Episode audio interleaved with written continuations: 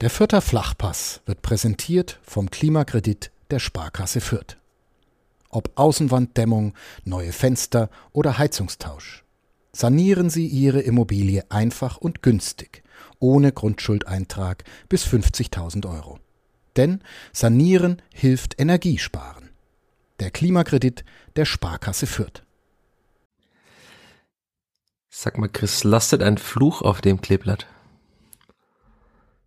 Wenn man sich die Auswärtsspiele der letzten 22 Monate anschaut, dann wahrscheinlich schon.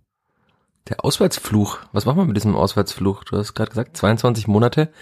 Der letzte Auswärtssieg außerhalb dieses 1-0 in Braunschweig in der Hinrunde war tatsächlich das 4 2 in Paderborn am glaub, 11. Mai, also zumindest im Mai 2021 und seitdem nichts. Nichts ist ein bisschen Wenig leider. Wir tun auch alle Leute leid, die regelmäßig auswärts fahren. Tja, macht nicht so viel Spaß momentan und seit geraumer Zeit. Ich werde nicht müde, diese Frage einfach in jeder Mixzone, wenn ich auswärts unterwegs bin, den Spielern und Alexander Zorniger wiederzustellen. Und ich habe noch keine zufriedenstellende Antwort bekommen. Liegt es einfach daran, dass man diese Frage nicht beantworten kann? Warum verliert man einfach auswärts ständig? Während man zu Hause ja 16 von 18 möglichen Punkten geholt hat. Die Frage werden wir nicht beantworten müssen, aber die muss man sich intern ganz klar stellen. Also es ist halt einfach sehr schlecht, wenn wir jetzt mittlerweile im April angekommen sind und man dieses Jahr als Bundesliga-Absteiger auswärts ein Spiel gegen Eintracht Braunschweig gewonnen. Das ist zu wenig. Also da ist auch dann egal, ja, das Spiel hat jetzt wieder eine eigene Geschichte, aber wenn ich da jetzt hier 13 Geschichten aufzähle und wenn mir immer wieder Gründe sucht, klar, jedes Spiel hat eine eigene Geschichte, aber irgendwann ist es einfach zu viel und das, so kann es nicht weitergehen. Also wenn es so weitergeht, kann sich jeder ausrechnen, wo das dann endet. Nein, ich will die Spiele, die noch kommen. Ja. Wenn wir dann noch das Mathe direkte so Mathe übrigens noch ganz so viele direkte Duelle. Also wenn man sich mal die letzten fünf anschaut oder die letzten vier in der Tabelle, ich weiß gar nicht, oder letzten fünf sogar, ja, viel Spaß auf jeden Fall. Viel Spaß auswärts in Bielefeld. Hoffentlich geht's da schon um nicht mehr ganz so viel. Ansonsten, naja. Ich würde jetzt mal die kühne Prognose in den Raum stellen, dass es da doch noch um einiges geht. Weil die, also das ist ja allein schon der restliche April ist ja ein sehr spannender mit drei sehr wichtigen Spielen. Dann kommt dieses Spiel in Bielefeld, also eigentlich die nächsten vier Spiele. Man spricht ja immer von richtungsweisenden Spielen. Wahrscheinlich wurde diese Formulierung im Sportjournalismus genau für diese vier Spiele des Clippers äh, erfunden, weil ansonsten wird es, glaube ich, sehr, sehr düster. Aber bevor wir jetzt schon in die Feinanalyse gehen, du hast gesagt, es gab sehr viele Geschichten auch in Paderborn an diesem Sonntag, an dem wir aufnehmen. Warum, äh, erzählen wir gleich. Aber wir werden über all das sprechen, über die vielen Geschichten, über ein auswärts weiterhin siegloses Kleeblatt und über viele weitere Dinge nach dem Jingle und nach der Werbung. Der vierte Flachpass wird präsentiert von der Sparkassen-App. Die macht dein Smartphone zur Sparkassenfiliale. Denn so einfach gehen heute Bankgeschäfte. Kostenlose App herunterladen, Zugangsdaten bei der Sparkasse Fürth beantragen und dann loslegen. Wann und wo du willst. Übrigens, die Sparkassen-App ist Testsieger bei Stiftung Warentest. Und zwar in allen Kategorien.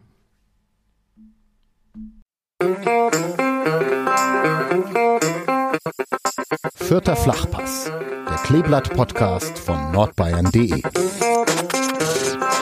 Herzlich willkommen zur 130. Folge des Vierter Flachpass. Wie immer mit mir, Michael Fischer, frisch aus Paderborn nach Hause gekommen und mit Chris Sehm, frisch von der Couch, oder? Ja, ich saß jetzt schon länger wieder oben, aber im Prinzip schon. Ja, 1 zu 3, äh, 2 zu 3, ich habe schon wieder ein Tor unterschlagen, Wahnsinn. 2 zu 3 hat das Kleeblatt in Paderborn verloren. Ich war dort, Grüße an den Kollegen Wolfgang Zink, der mich und sich sicher dorthin und zurückgebracht hat und der für euch alle da draußen sehr viele schöne Fotos noch von diesem Spiel gemacht hat. Also ein guter Arbeitsnachweis an diesem Sonntag. Von einem guten Arbeitsnachweis kann man bei mir vielleicht sprechen. Das, darüber kann man streiten, über die Inhalte, die ich produziert habe. Aber beim Kleeblatt hat leider wieder nicht, oder? Das manche haben sich danach bemüht zu betonen, dass ja nicht alles schlecht war und dass man ja gute mhm. Möglichkeiten hatte, dass man ja auch die Moral am Ende, dass man ja gut mitgespielt hat, aber das bringt ja am Ende alles nichts. Ne? Also man kann mehr laufen als der Gegner, man kann mehr sprinten als der Gegner, man kann mehr Torschüsse, also angeblich Torschüsse haben als der Gegner. Wenn am Ende da ein 2 zu 3 steht, bringt einem das alles nichts. Ja, also ich sag, puh, die ersten zehn Minuten waren ganz gut, die letzten zehn Minuten waren dann auch gut, nachdem Paderborn gedacht hat, gut, ist dann halt auch vorbei. Und zwischendrin, boah, war das noch ausreichend? War das schon mangelhaft? Also war von beiden kein gutes Spiel, meiner Meinung nach. Aber zwischendrin hat man dann halt mal drei Gegentore kassiert. Dann stand es 3-0. Es ist leider wieder das Auswärtsgesicht, das da gezeigt worden ist. Dann unglücklicher Spielverlauf. Man macht aus seine eigene Chance, die erste eigene Chance nicht rein. Dann, ja, kommt der erste Standard. Ich glaube, äh, wenn ich es richtig in Erinnerung habe, es stand vor dem Spiel bei dem Bundesliga.com bei den Stats irgendwie drin, dass Paderborn, glaube ich, sowohl bei den Ecken als auch bei den Freistößen unterdurchschnittlich gefährlich ist. Okay. Ich, also das habe also ja, naja. Naja. Naja, naja, trifft's ganz gut, würde ich sagen. Ja, dann wollen wir dann direkt in diese erste 13. Ecke. Minute springen oder wollen wir noch? Äh, Ja, komm, wir, gut, wir sind schon da, wir vorher sind halt- schon hingesprungen. Lass, ja, lass über die Ecke sprechen. Einfach. Es ist, ja. Naja. Müssen wir darüber reden, dass Simon Astas sich hat tunneln lassen von Muslia oder kann sowas mal passieren? Vor dieser Ecke. Ich würde sagen, es kann mal passieren. Das ist ihm verziehen. passiert, ja, das gehört dazu. Der Gegner wird auch getunnelt. Das ist, Ja, nicht so oft bei beim Kleeblatt, aber wenn es gut läuft, dann schon, aber auswärts, weißt du, ja, und dann gab's Ecke Ja. für Paderborn, 13. Minute. eigentlich Florent. Muslia ha- hat sich den Ball zurechtgelegt. Und wenn du sagst, die Statistik sagt, dass Paderborn gar nicht mal so gut ist nach Standards, in dem Moment waren sie anscheinend äh, gut oder war das Kleeblatt schlecht? Immer das Henne-Ei-Problem, ne? Ja, Henne-Ei-Problem. Also wenn man es derart verteidigt, dann ist man schon sehr schlecht. Also es waren natürlich zu diesem Zeitpunkt äh, sehr viele äh, Weißgrüne im Strafraum gestanden, wenig Blau-Schwarze.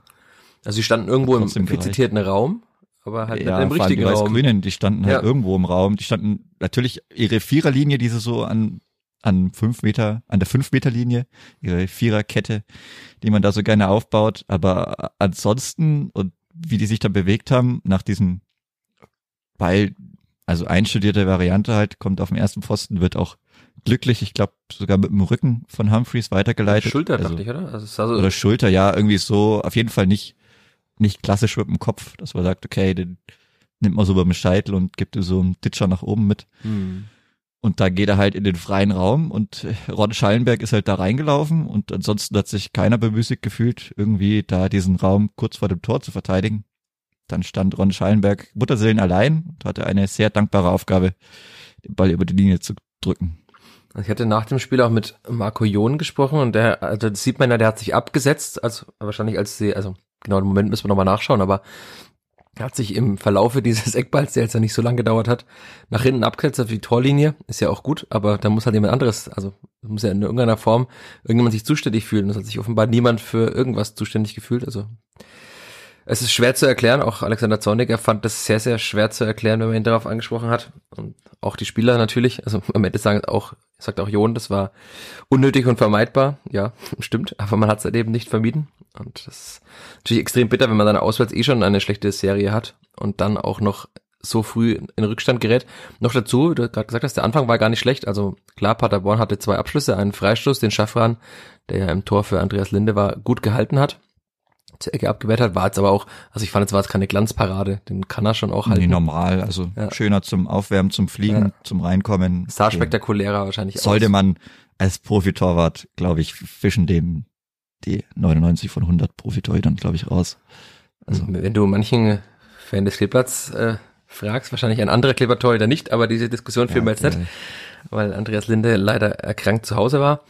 Und tatsächlich, aber ansonsten hat das Kleeblatt ja auch schon Chancen, hatte einen Schuss von Amindo Sieb, hatte kurz darauf nochmal einen Schuss von Amindo Sieb, wo es dann Abseits gab. Und das, also ich habe keine Wiederholung mehr gesehen im Stadion, aber es war auf jeden Fall sehr, sehr knapp, dieses Abseits, ne? Also wenn er den reinmacht, Ich glaube, beide mit dem Tor, also ja gut, das war das andere Foul, aber ich glaube, es war nicht abseits, das war die Seite, der hat gerne mal abseits hm. gepfiffen, der Linienrichter, aber ich glaube, das war auch die Situation, wo es kein Abseits gewesen wäre, aber wenn man den Ball nicht im Tor versenkt, wie er das vielleicht ein paar Tage vorher schon wunderschön gemacht hat, das ist auch so, ja, weiß nicht, wie das passiert, also wenn man das Tor vielleicht gesehen hat von der U20, U20 gegen England. oder? wie er, wie er da diesen Abschluss sich nimmt und den Ball einfach reinzimmert und reinschweißt mit was für einer Wucht und Präzision und Höhe. und dann manchmal die Abschlüsse in der Liga sieht. Ja, schade, aber also Hat man auch hätte schon, Sieb zwei Gesichter. schon, also Irgendwie schon. schon leider ist nicht wirklich gut in Form. Er hätte ja dann das Tor gemacht, das hätte er auch gut gemacht. Oder Ja, hat das also, Tor gemacht? Da kann man eigentlich schon direkt, dahin springen. So viel ist dazwischen ja gar nicht mal passiert. nee. Und also bevor wir auf die Situation kommen, die zum Pass auf äh, Amino Sieb führt, tatsächlich, wenn man die Wiederholung nochmal anschaut, macht er auch so eine ganz kurze Körpertäuschung und deswegen wird die Mhm, Schussbahn ja. frei. Also das war schon gut gemacht tatsächlich, das Tor. Hätte ich ihm auch gegönnt. Er hat jetzt auch schon ja, seit Braunschweig tatsächlich, oder?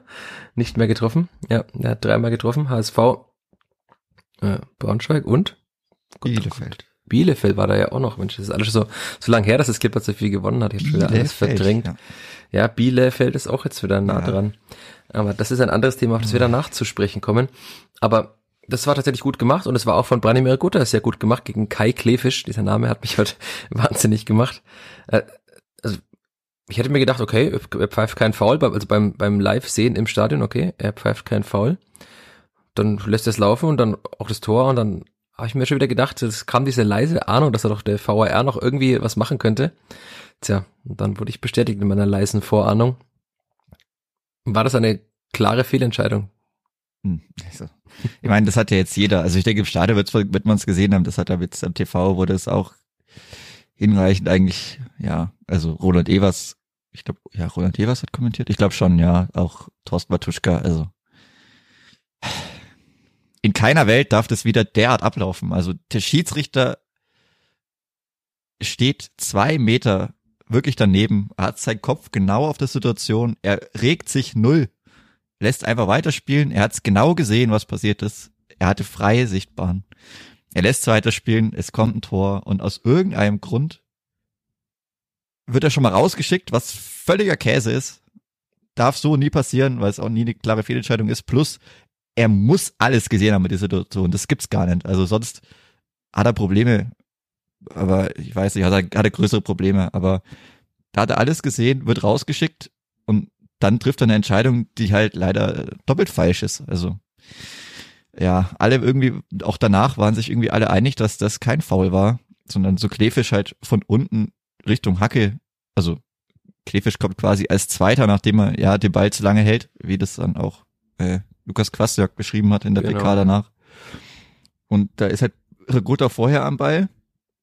Und klar, wenn ich dann halt als Zweiter komme und der Erste hat schon seinen Fuß auf dem Rasen, dann ist der Fuß meistens angewinkelt und er schlägt so halb in die Stollen. Also er kommt halt drunter, windet sich dann, schaut noch mal kurz nach oben, das hat man auch an den in den schönen, Wieder- also den Wiederholungen dann ja, oft genug noch gesehen, schaut der Situation dann hinterher, wie man das so kennt, weil er, weil er weiß, dass er halt verkackt hat, schaut so hoch, ah, pfeift der Schiri? Nein, pfeift nicht, legt sich noch mal ein bisschen so runter, um irgendwas rauszuholen, weil er natürlich gewusst hat, okay, das war halt mein Bock, also der hat da blöd den Ball verloren. Und ich habe keine Ahnung, was auch immer da passiert, aber wir haben schon oft genug über den VR geredet, deswegen ist halt Quatsch, aber ja. Also wie man das wieder doppelt falsch machen kann, ist halt einfach wunderbar. Also erstens darf er nie eingreifen und wie er dann zweitens dann auf diese, zu dieser Entscheidungsfindung kommt, ist halt, es gibt's anscheinend nur in Deutschland, das weiß ich nicht. Also wie schlecht die Schiedsrichter sind mittlerweile, das haben wir auch schon oft genug gehabt. Tut mir auch leid für alle anderen Schiedsrichter, aber also das Niveau, das es da momentan gibt, das ist ja auch unbestritten. Kann man nur mal auf Manuel Gräfes Twitter-Account schauen, was er so von seinen Ex-Kollegen hält. Vielleicht er nicht ganz unvoreingenommen ist, aber Ja, aber sehr interessant auch die im Einschätzungen. Grundtenor würde ich ihm auch zustimmen. Und die Einschätzungen auch im Vorfeld zum äh, FC, also zum äh, Topspiel der Woche. Danke, dass Bayern du nicht Klassiko gesagt hast. Ja, die waren ja auch äh, korrekt. Also erstens hat er davor richtig geraten, wer es denn leiten wird und wie er es leiten wird. Und er hat es auch, es wurde dann gut geleitet, glaube ich. Ja. Ja. Alexander Zornig hat übrigens, äh, Michael Bacher hieß der Schiedsrichter, es gibt immer so Schiedsrichter, Ja. die habe ich noch nie gesehen und gehört gefühlt. Und dann tauchen die auf einmal auf in der zweiten Liga. Herr Michael Bacher hat äh, mit Alexander Zorniger noch ein Gespräch führen müssen nach dem Spiel. Und Alexander Zorniger hat, äh, Zitat gesagt, er hat, er hat ihm erzählt, dass er hatte eine andere Wahrnehmung, als es die Fernsehbilder hergeben. Also das war die Aussage von Michael Bacher gegenüber Alexander Zorniger. Und dann eine Zorniger Schlussfolgerung. Der Duktus funktioniert also beim DFB, die Leistung leider nicht. Das Problem ist nur, so schön diese Sätze auch sind, so mag ich sie sind, so sehr man Alexander Zorniger vielleicht äh, dafür in Anführungszeichen feiern kann. Am Ende bringt's halt nichts. Also Nee. woran liegt es denn? Hat das Klippert kein Standing beim DFB? Also, oder kommt uns nur so gehäuft vor, weil wir natürlich einen äh, verstärkten Blick aufs Kleeblatt haben? Also wenn ich mir so die Arminia-Bubble äh, auf Twitter anschaue, dann haben die auch, glaube ich, äh, große Probleme mit, dem Schiedsrichter, mit den Schiedsrichtern, aber ich denke, das ist halt überall so. Geht mal die, mal die eine, mal die andere Richtung. Jetzt war es halt teilweise wieder gehäuft, dass es schlecht gelaufen ist.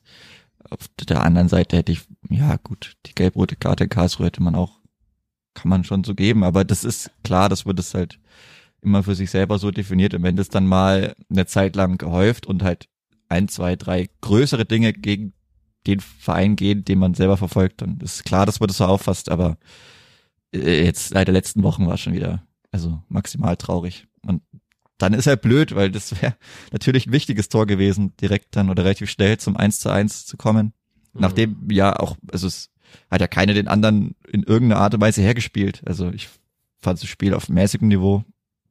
Offensiv, weiß ich, also ich glaube, das vom Gefühl her war halt der Spielansatz von Paderborn irgendwie den Ball auf Conte durchstecken und der rennt dann schon. Der war schon auch sehr schnell, muss man sagen. Ja, der ist, glaube ich, auch einer der Top 3 Sprinter der Liga. Aber wenn man sich die Laufstatistik dieses Spiels anschaut, war er nicht der schnellste Mann auf dem Platz, wie ich dir vorhin noch Ja. aus dem Auto geschickt hatte. Ja, das Sondern Luca wurde Itter. auch schon eingeblendet. Ja, Ja, okay. Kann man jetzt davon halten, was Hab man will, aber sehr verwundert, aber okay. Die Daten also, also nicht lügen. insgesamt ist aber Conte, glaube ich, ja, er hat sogar den Topspeed der Liga. Ja, genau. Einigermaßen 36,x. eindeutig vor Quattro Dua, Ja. der jetzt bald auch Bundesligaspieler wird. Naja, Ja, mit dem, müsste FCN vielleicht noch ein schon paar mal nett. öfter aber ja, für die andere Mannschaft da treffen wir hier in der Umgebung, aber es geht manchmal auch sehr interessant und sehr schnell. Aber wie dem auch sei, also ja, wenn du das 1-1 da machst, sieht es sicherlich wieder anders aus und so sah es dann aber trotzdem noch zu schlecht aus. Also das kam ja trotzdem nicht viel. Also ja, das läuft dann beschissen für dich, aber dann, wenn es da wieder geht, schon seit Wochen, dass man gegen Widerstände ankämpfen will, das wäre halt wieder mal so eine Chance gewesen. Also ja, Paderborn ist jetzt auch keine schlechte Mannschaft, aber ich fand das, ja, wie gesagt, ich fand das Spiel auf beiden, von beiden Seiten so eher mäßig, aber ich fand es schon dann, ja, bis auf die ersten zehn Minuten und die letzten zehn Minuten auf, von Gästeseite her schon nicht gut. Also, neben mir in der Reihe, in der Home Deluxe Arena, ich muss diesen schönen Namen nochmal fallen lassen, weil er mir sehr ungefähr auf deluxe, sehr schön. 300 schaut's aus. Schildern begegnet ist, saßen die, also ich nehme an, dass es die Blindenreporter des SC Paderborn waren und also sie haben zumindest dieses Spiel kommentiert und irgendwann sagte einer der beiden, ja, Paderborn hat ja auch nicht seinen besten Tag, aber Fürth kann das nicht ausnutzen. Ich denke, das äh, trifft es ganz gut, diese Beschreibung, weil Paderborn war ja keineswegs übermächtig oder unschlagbar, Nee. sondern man hätte ja auch dieses Spiel, wie halt alle Spiele in der zweiten Liga, ja auch gewinnen können. Also es ist ja nicht so, dass da irgendjemand irgendjemand anderen herspielt. Grüße auch an Robert Klaus an der Stelle. In der zweiten Liga spielt niemand irgendwen her. Aber hat halt Paderborn gereicht. Also wenn wir jetzt dann auch in die zweite Halbzeit springen, dann hat ihm eben ein Freistoß gereicht, den man halten könnte als Torhüter. Oder willst du auch über die Entstehung des Freistoßes noch sprechen? Ja, die war auch bisschen fishy. Also ich habe jetzt keine, die Wiederholung mir nicht nochmal angeschaut, weil ich jetzt auch keine Lust, also die waren jetzt auch in der großen Zusammenfassung nicht mehr drin. Wurde elegant rausgeschnitten, wird der, wird der Minderwertigkeitskomplex wahrscheinlich Ja, also bedient. Das es war irgendwie Absicht. so, also Con- Conte rutscht, also wenn ich es richtig im Kopf habe, mit dem einen Fuß weg und mit dem anderen, ich glaube, ziemlich, ziemlich sicher, dass er aber auch von Itter getroffen wird. Also das war so, ja, was bewertet man da jetzt? Dann kommt halt der Freistoß und so wie er aufs Tor kommt, kommt er halt eigentlich, eigentlich dankbar. Ja, normalerweise hält er den Ball auch an dem Tag und auswärts dann halt nicht. Und dann steht es halt 0 zu 2. Ich hatte im Spielbericht dann geschrieben, das war die Entscheidung. Natürlich etwas voreilig, nach dem, was noch in der Schlussphase passiert ist. Aber ich denke mal, das war auch so deine Gefühlslage, oder? Nach dem Spiel und nach dem 0 zu 2. Ja, sah da das, kam ja auch das nicht nach einer viel. Entscheidung Also, aus. und, äh, und gerade danach, also da war ja dann wirklich die, also da ging mal ein paar Minuten lang gar nichts mehr von Seiten der Spielvereinigung. Das war, also ja, hätte Paderborn auch durchaus noch schneller nutzen können, meiner Meinung nach. Da waren schon einige gar nicht gute Minuten dann noch äh, mit dabei. Das war nicht so extrem wie die Bayern, die dann die Chancen gegen Dortmund einfach gar nicht nutzen wollten, aber war schon ein bisschen komisch. Also da kam dann noch mehr Fehler ins eigene Spiel und da hat man dann schon gemerkt, dass sie dann auswärts wieder extrem dran zu knabbern hatten, dass dann auch so ein Tor dann wieder fällt, ist ja klar, dann denkt man sich auch, ja, kommt wieder alles zusammen, geht mal wieder absolut nichts. Das hat man dann, finde ich, schon gemerkt. Und ja, dann, also, weiß ich, kann dann noch so Chancen so richtig. Nicht wirklich, also es gab dann noch mal eine, also es gab dann Wechsel, kam, was vielleicht später noch mal kurz mhm. spannend wird, kam halt Petkov und Ache können wir vielleicht auch kurz an dieser Stelle über die Leistungen von Amino Sieb und Tobi Raschel sprechen oder möchtest du da nicht drüber sprechen? Also Tobi Raschel leider, wir haben ihn ja also. oft gelobt, äh, Tobi Raschel in diesem Podcast, aber war wieder so ein, die Konstanz kommt nicht in sein Spiel, ne? Das war jetzt das zweite Spiel, das sehr durchwachsen war. Davor wieder einige gute Spiele, also er schafft es nicht, das irgendwie seine Leistung konstant abzurufen. Jetzt in dem Spiel ja auch mit wenig Einfluss aufs Offensivspiel auch. Also fand folgerichtig die Auswechslung auf jeden Fall bei ihm und auch bei Amino Sieb fand ich dann in der zweiten Halbzeit kam da ja auch nichts mehr. Also in der ersten Halbzeit hat er ja die alle eigentlich alle der Chancen gehabt gefühlt, aber in der zweiten Halbzeit kam da jetzt auch nicht mehr so viel. Ja, so ist es. Also es ist natürlich auch dann wieder blöd irgendwo, weil man sich dann doch hofft oder erhofft, dass man dieses Dreieck da im Mittelfeld, dass sich da mal eins so richtig festspielt und dann hat man immer mal einen, der es mal zwei, drei Spiele vielleicht als Joker gut macht, da muss man sich wieder überlegen, okay, ah, wechsle ich da mal wieder und also wäre jetzt schon cool, wenn sich da mal drei rauskristallisieren für den vierten oder wie auch immer man den dann nennt. Ist natürlich blöd, aber ja, dass man da mal so was Gefestigtes hätte. Aber so richtig, jetzt kann man sich jetzt wieder überlegen, okay, später Petkov diese 6 slash 8 oder diesen Part der Doppel 6, der dann noch bisschen aktiver nach vorne spielt. Oder und, und bleibt dann Green wieder da. Ich fand den Wechsel auch also ich hätte ihn jetzt nicht unbedingt gemacht. Ich habe ihn auch nicht verstanden. Hast du ihn verstanden? Im Mittelfeld Dreieck, nö, weil ich fand, dass Petkov das gut gemacht hat. Ich finde, er hat die Intensität auch nach hinten auf der 10. Er hat es gut gemacht. Habe ich jetzt eigentlich gar nicht verstanden. Ich glaube auch von der Körperlichkeit oder auch, also allein schon von der, ja, naja, Größe ist gar nicht mal so unterschiedlich, aber ich finde schon, dass er den körperlich, naja, doch, 10 Zentimeter müssten schon sein auf Julian Green. Er hat dann schon nochmal ein bisschen eine andere Präsenz. Also ja, ich fand's, also mir jetzt verwundert, sag ich mal so, um es vielleicht abzukürzen. Ich habe es nicht wirklich verstanden. Ich hätte einfach da, also Christiansen Russell Pettkopf gelassen. Hat mir eigentlich gut gefallen. Ja, hat sich's ausgezahlt. Ich würde mal sagen, nicht. Ja, ja, im Nachhinein ist man da immer schlauer. Klar, aber also, es war schon auch wieder, Quatsch, also es war so auffällig, richtig. fand ich, dass hat Julian Green sich tatsächlich, wenn er im Spiel ist, eigentlich auch jeden Freistoß, jede, jede Ecke nimmt und die auch ausführen will. Also ich glaube, also ich habe nicht mitgezählt, aber Mark Jon dürfte eigentlich keine Ecke und keinen Freistoß geschossen haben.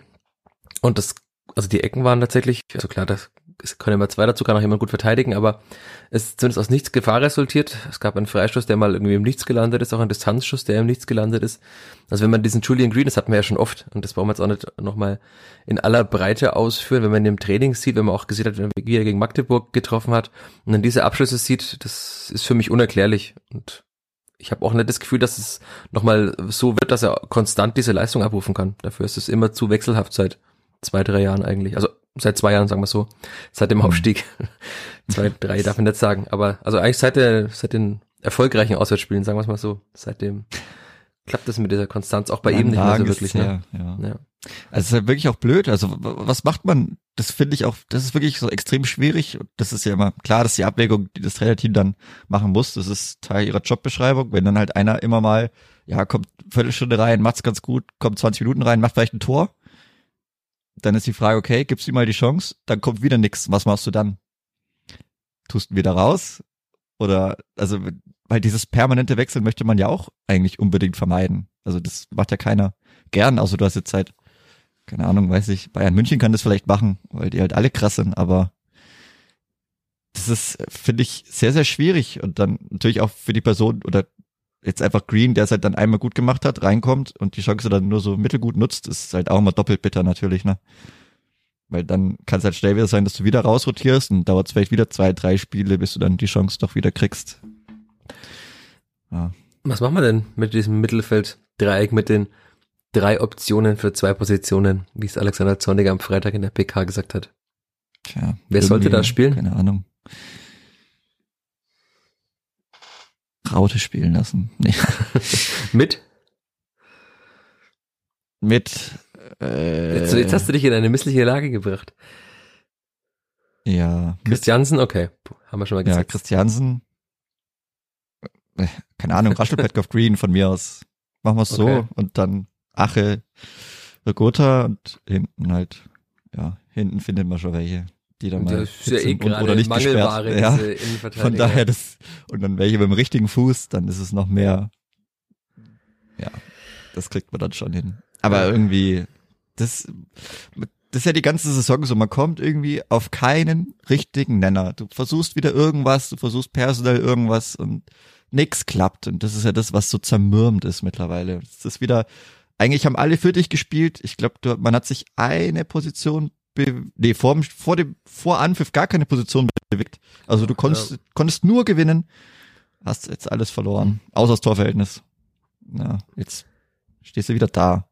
Hast du immer noch das Torverhältnis auf deiner Seite, das ist natürlich positiv. Also Aber es sah, um nochmal aufs Spiel zurückzukommen, nicht danach aus, als ob das, äh, das, Tor, äh, das Torverhältnis noch so gut wäre, denn ich hatte sogar im Spielbericht anfangs geschrieben, dass Kleebert sich auch noch dann das Torverhältnis kaputt machte, dass man ja letzte Woche gegen, oder vorletzte Woche gegen Magdeburg vor der Länderspielpause nochmal gut äh, aufgebessert hatte oder aufgehübscht Mhm. hatte, weil dann ja auch das 3-0 noch gefallen ist.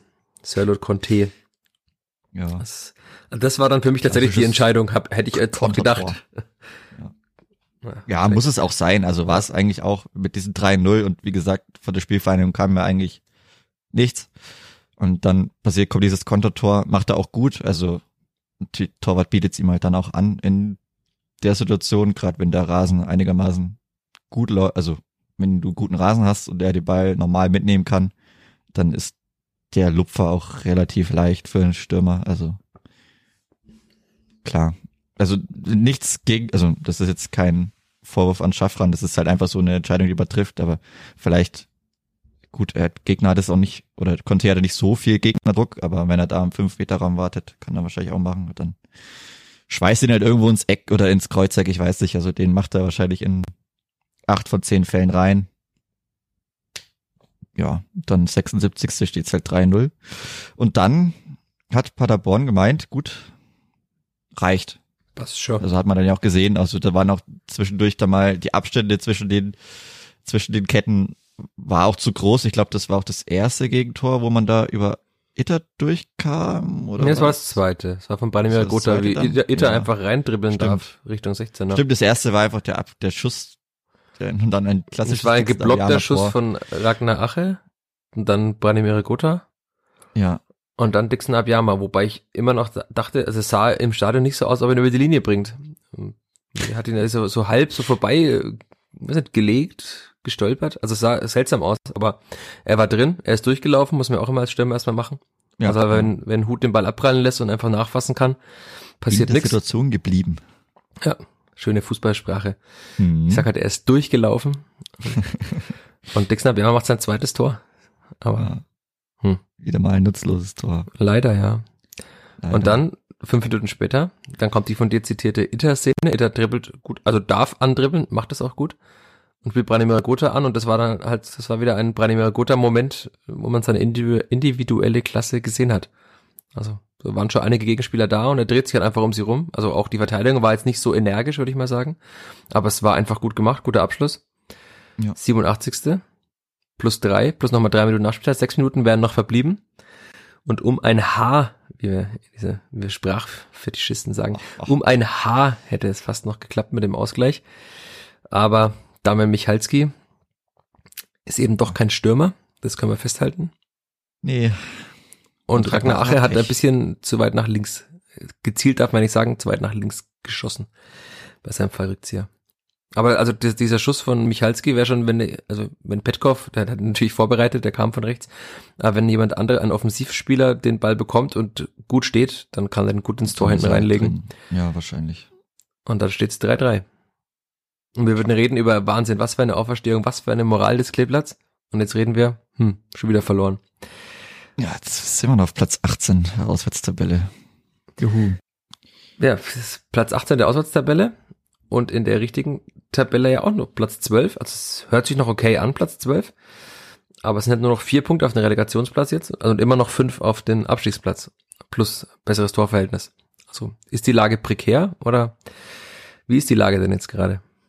Tja, da müssen wir wahrscheinlich noch exakt eine Woche warten. Aber wenn man dann 2000 3-0 weggefickt hat, dann ist das wahrscheinlich auch wieder wurscht. Und dann kann man das zu Hause einigermaßen sicher Du bist in so den sicheren. Hafen führen. Ja, ich denke schon. Also wenn man jetzt 2000 sieht.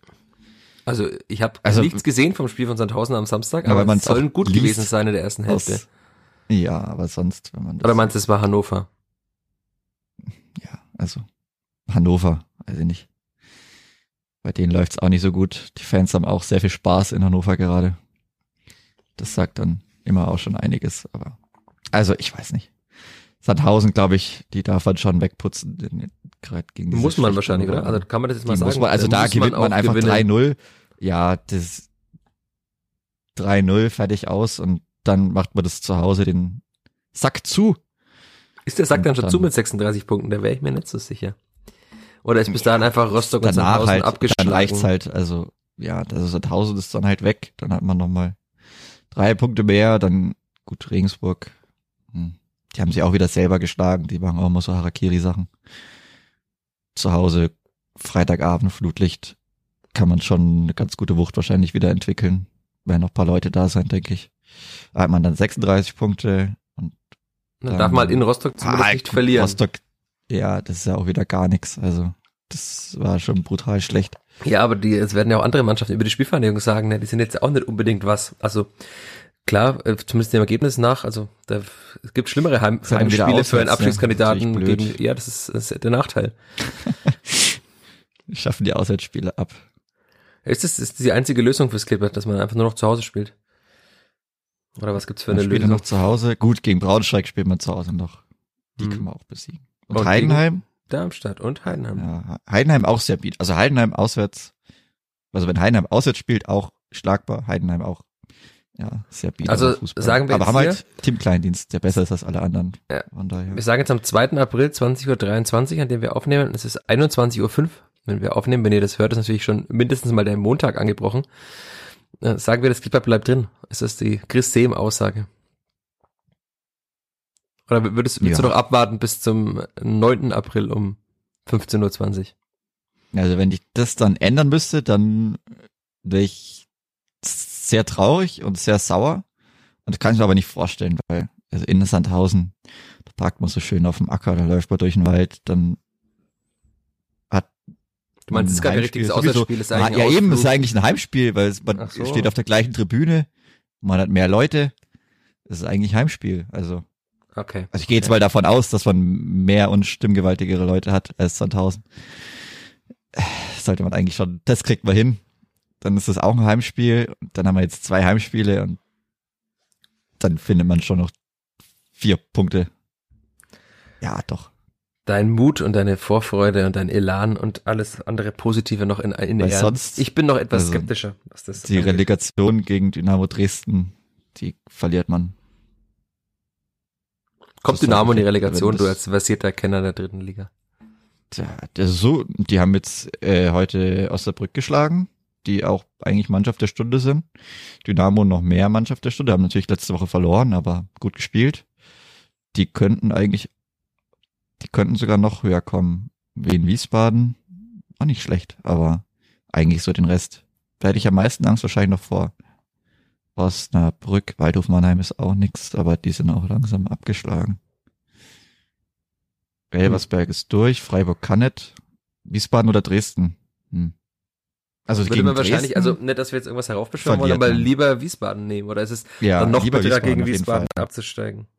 Ja, das ist, das ist immer bitter. Also das, aber ich glaube gegen Dresden, wenn du zwei Auswärtsspiele hast, verlierst du, verliert man locker, glaube ich. Also das kann ich mir, so wie die Mannschaft sich da leider darstellt, glaube ich, wäre das ein sehr, sehr dickes, zu bohrendes Brett.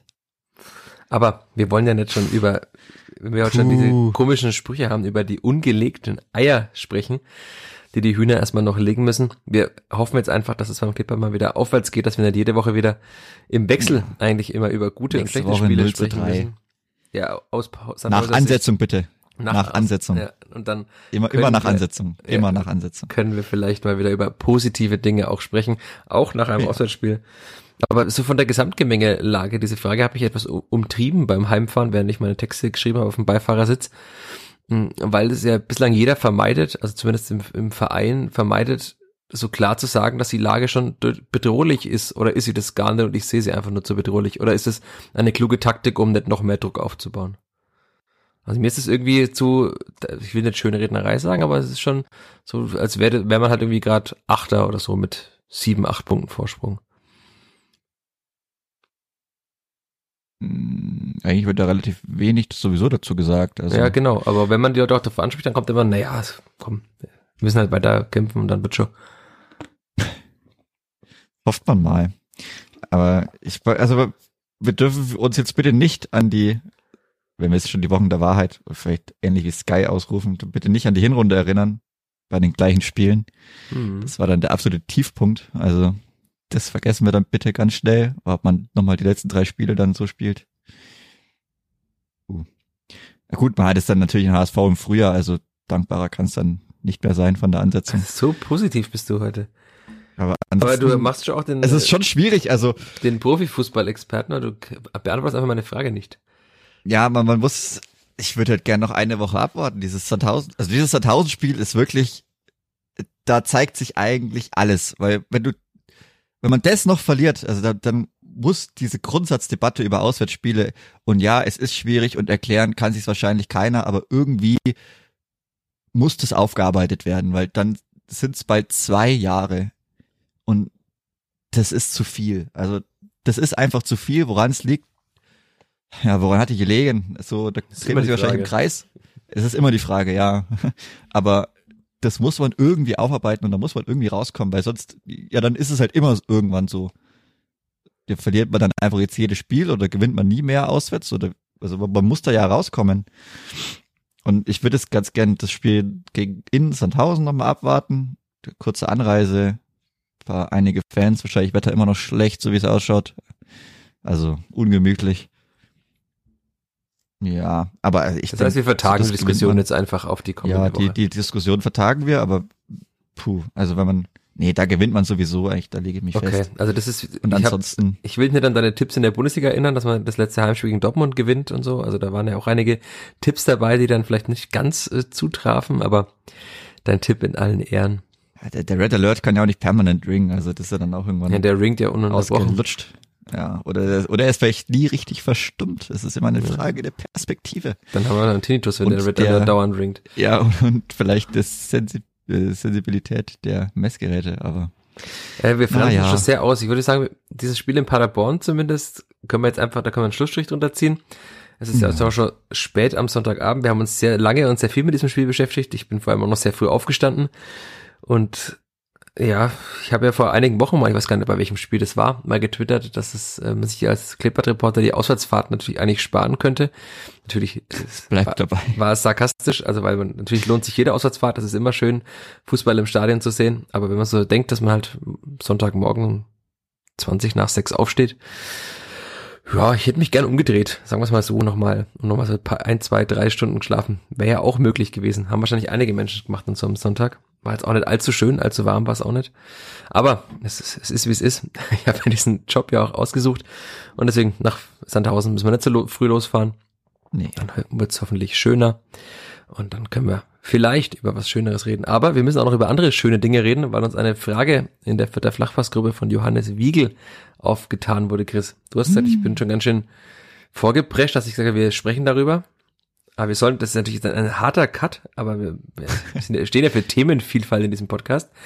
Denn wir müssen vom Klippert in Paderborn zu Lucian Litbarski kommen. Ich habe äh, keine Brücke, keine Überleitung, die irgendwie Sinn macht zu diesem Ding. Und bevor man da jetzt bei diesem Thema sehr gezwungen überleitet, würde ich sagen, wir leiten einfach ganz hart über. Lucian Litbarski, wir haben die Frage bekommen, wie es mit ihm aussieht. Ob er es mhm. mal zu den Profis schafft und wann er es zu den Profis mhm. schafft. Boom, deine 30 Sekunden. Meine 30 Sekunden. Boah, das, das kommt jetzt kalt, kalt erwischt. Natürlich auf dieses, auf dieses Spiel gegen den FV Illertissen ab. Ja, vergangene dass Woche wir natürlich zu Recht Werbung gemacht haben. Also ja. alle, die gekommen sind, hat sich gelohnt. Nicht vom Wetter her, aber 4-0 gewonnen. An allen vier Toren direkt beteiligt Lucien Litbarski. Da denkt man natürlich, ha, jetzt ist es soweit. Weiß ich noch nicht. Also ob ich dem Braten schon trauen soll. Dafür hat er leider extreme Leistungsschwankungen. Also er hat schon immer mal so ein gutes Spiel, aber ist vielleicht sogar noch extremer als Tobi Rasche. Und das natürlich in der Regionalliga Bayern, das ist dann schwierig. Wird ja auch oder wurde schon auch häufiger frühzeitig oder als erster ausgewechselt. Ja, teilweise nach 50, 55 Minuten schon. Das ist ja, ja das ist dann schon das sehr früh für einen nicht, Profi. wenn, ja, genau. Oder eigentlich, Für ja, Profi, Ja. der sich da auch selbst oder der da halt eigentlich die Gegner herspielen soll, dass er breite Brust bekommt. Die kann er auch so noch bekommen, aber dafür, dass es, also sein Signature Move irgendwie ist, es zu versuchen, die Gegner auszudribbeln im direkten 1 gegen 1, weiß nicht, ob es am Rasen liegt. Zum Teil ja, aber er kommt mir da noch zu wenig an den Regionalliga Bayern Spieler vorbei.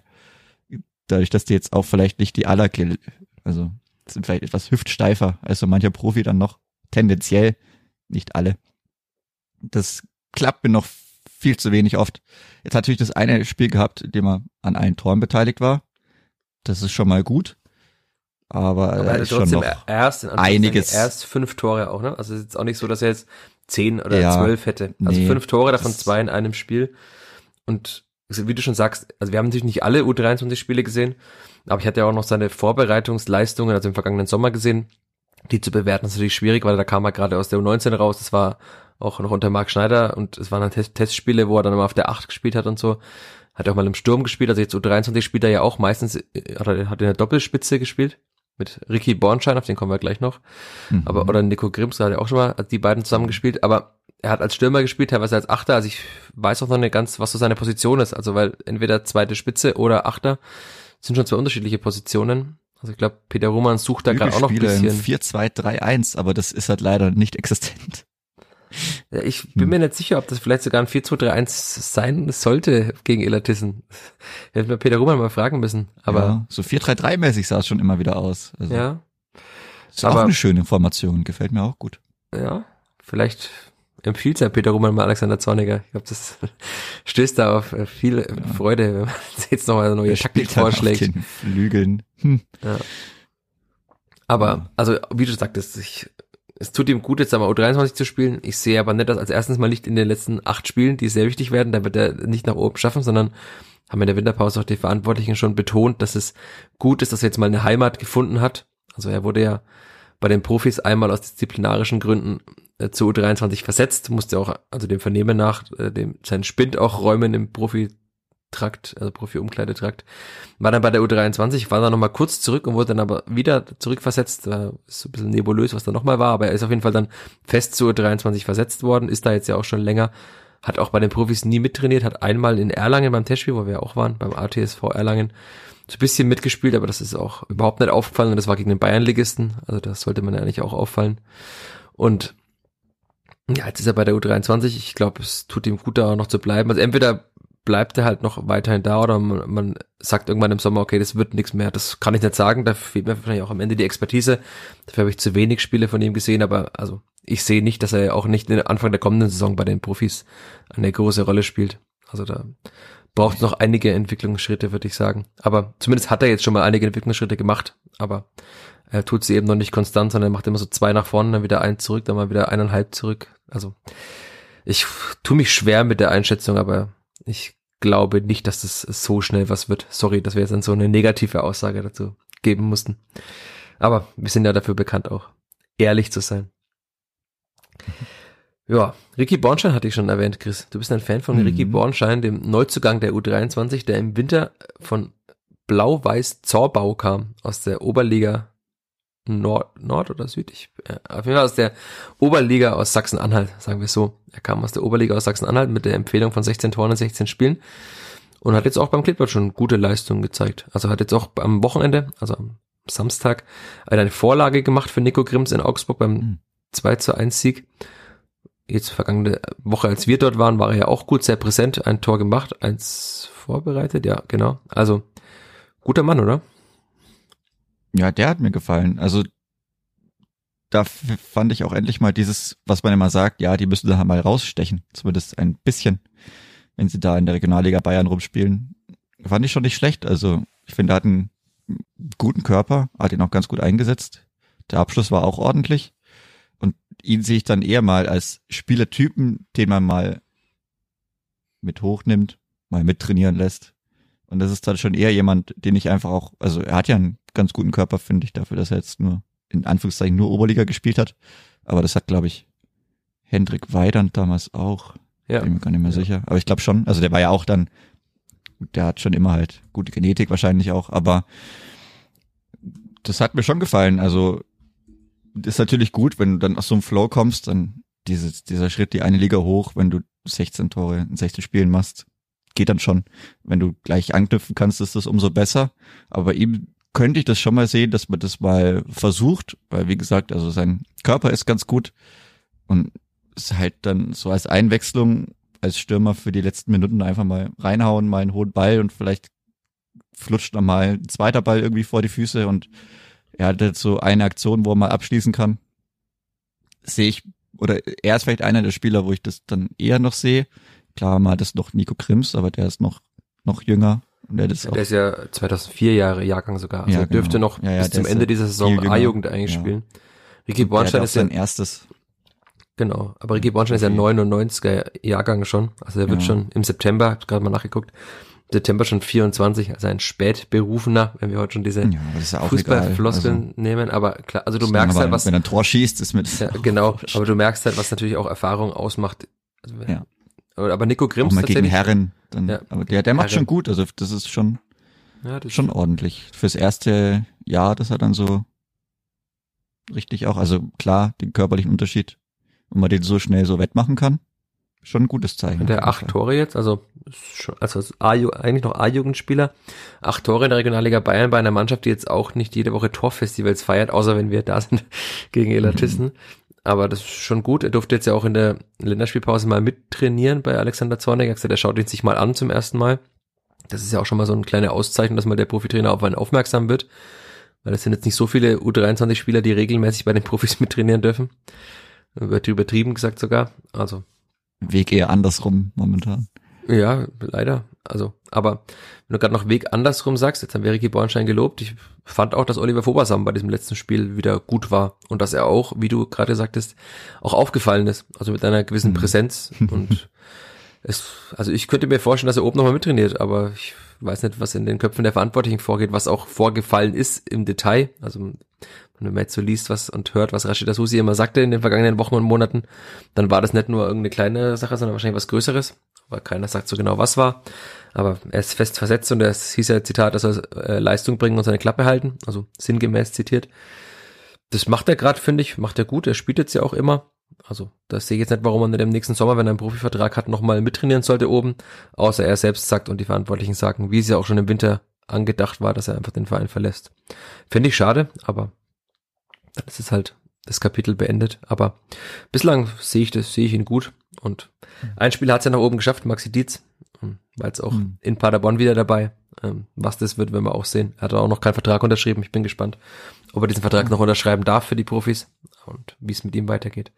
Aber zumindest gibt es ein paar gute Nachrichten auch vom Kleeblatt von der U23. Die, wie gesagt, auch gewonnen hat. Mal, ja, Gewonnen das hat. ist langsam mal auch ents ent entspannter. Was dann natürlich auch so einem Stürmer gut tut, der dann mal ein bisschen öfter trifft, dass man ihn vielleicht auch mal eben auf die andere Bank setzen oder dann auf die Bank eins höher setzen kann, weil man ihn nicht in jedem Spiel unbedingt braucht, wenn man halt permanent bis zum Ende gegen Abstieg spielt.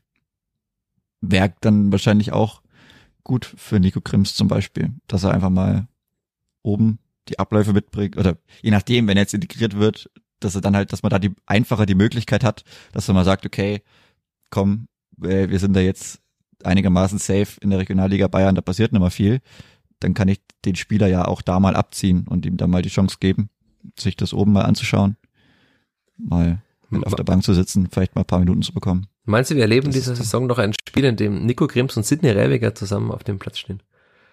Oh, was ist das Schwierige Frage am Sonntagabend. Zwei ganz kleine Wahrscheinlichkeiten, die noch zu verbinden. Puh. ah, Aber immerhin war Sidney Rebiger heute, wenn ich richtig gesehen habe, in der Aufwärmgruppe 1 und Nils Seufert in der Aufwärmgruppe 2 mit Lasse Schulz. Und trotzdem ist Nils Seufert eingewechselt worden und nicht Sidney Rebiger. Also, ja gut, Auch das ja hat auch nichts schauen, zu wo er bedeuten. dann nach dem Sommer auch mal Anschluss findet. Also muss man ja auch ein bisschen bewerben vielleicht. Weiß ich nicht. Bewerbungsschreiben. Tja, Das wäre jetzt eine ganz schlechte Überleitung, um diesen Podcast zu beenden. Aber ich, ich lasse diese Überleitung, die kann jetzt jeder in seinem Kopf ausmalen. Aber ich wollte nur an dieser Stelle, bevor wir jetzt öfter mal schreiben oder viele Fragen kommen, es kann sein, dass in den nächsten Wochen und Monaten dieser Podcast vielleicht nicht immer wie das oder wie manche das gewohnt sind, am Montag um 15 Uhr online ist oder um 13 Uhr und jeder den schon in der Arbeit beim Studium, boah, beim Studium oder in der Schule oder wo auch immer hören kann, sondern vielleicht erst mal entweder mal Montagabend oder vielleicht auch mal wieder, wie es früher war, Tradition hochhalten, wie es früher war, auch mal am Dienstag, weil Chris dem hat nicht mehr so viel Zeit. Tja, so schaut's aus. Chris muss arbeiten. Ich muss arbeiten, ja. Das schöne Studentenleben nähert sich dem Ende. Naja, ob das jetzt so schön war, weiß ich jetzt auch nicht. Ich hätte die letzten drei Jahre gerne etwas anders verbracht. Aber, Aber so ist es. Deswegen hilft nichts. Alle Fürther Flachpass-Fans freuen sich mit dir, dass du arbeiten darfst. Zumindest wenn sie das hören, die meisten. Und ich glaube, ihr könnt das verkraften, wenn der Podcast eures Vertrauens mal ein paar Stunden später kommt. Wir bemühen uns natürlich trotzdem, so schnell wie möglich zu sprechen. Ich würde auch mal sagen, wir kriegen das auch beim Sandhausen-Spiel einigermaßen hin, zeitlich, dass es nicht erst am Mittwoch oder Donnerstag kommt, was ja ein bisschen spät wäre, sondern wir kriegen das auch künftig hin. Aber nur, dass ihr Bescheid wisst und nicht wundert und hektisch entweder im Browser auf F5 drückt oder euer Handy die ganze Zeit aktualisiert. Nein, wir kommen, wir erscheinen weiter, auch in dieser Zusammensetzung. Aber jetzt für diese Woche würde ich sagen, 21.24 Uhr am Sonntag. Ah, ich bin wach seit 15 Stunden und bin. Ich bin wach seit vorm Sex. Also. Bist vor Sex wach an am Sonntag? Tja, ist, was denkst du? So schaut es aus, nämlich. Boah, okay. Das, da fällt mir nichts mehr dazu ein. Kein guter Konter, außer ein Wort Freak. Äh, an einem Sonntag um vor. Na, nee. Äh, Punkt. Schluss. Aus. Ende. Vielen Dank fürs Zuhören. Vielen Dank, Chris. Vielen Dank. Das Und auf bessere Zeiten irgendwann. Macht's gut. Macht den Parkplatz, macht den Acker voll und dann hören wir uns nächste Woche. Ciao, ciao. Ciao. Mehr bei uns im Netz auf nordbayern.de